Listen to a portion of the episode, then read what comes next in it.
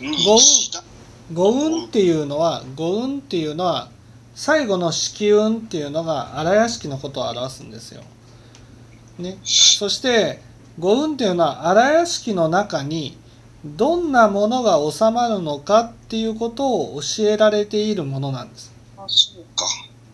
だから子運寿運総運行運が、ね、運っていうのはいわゆる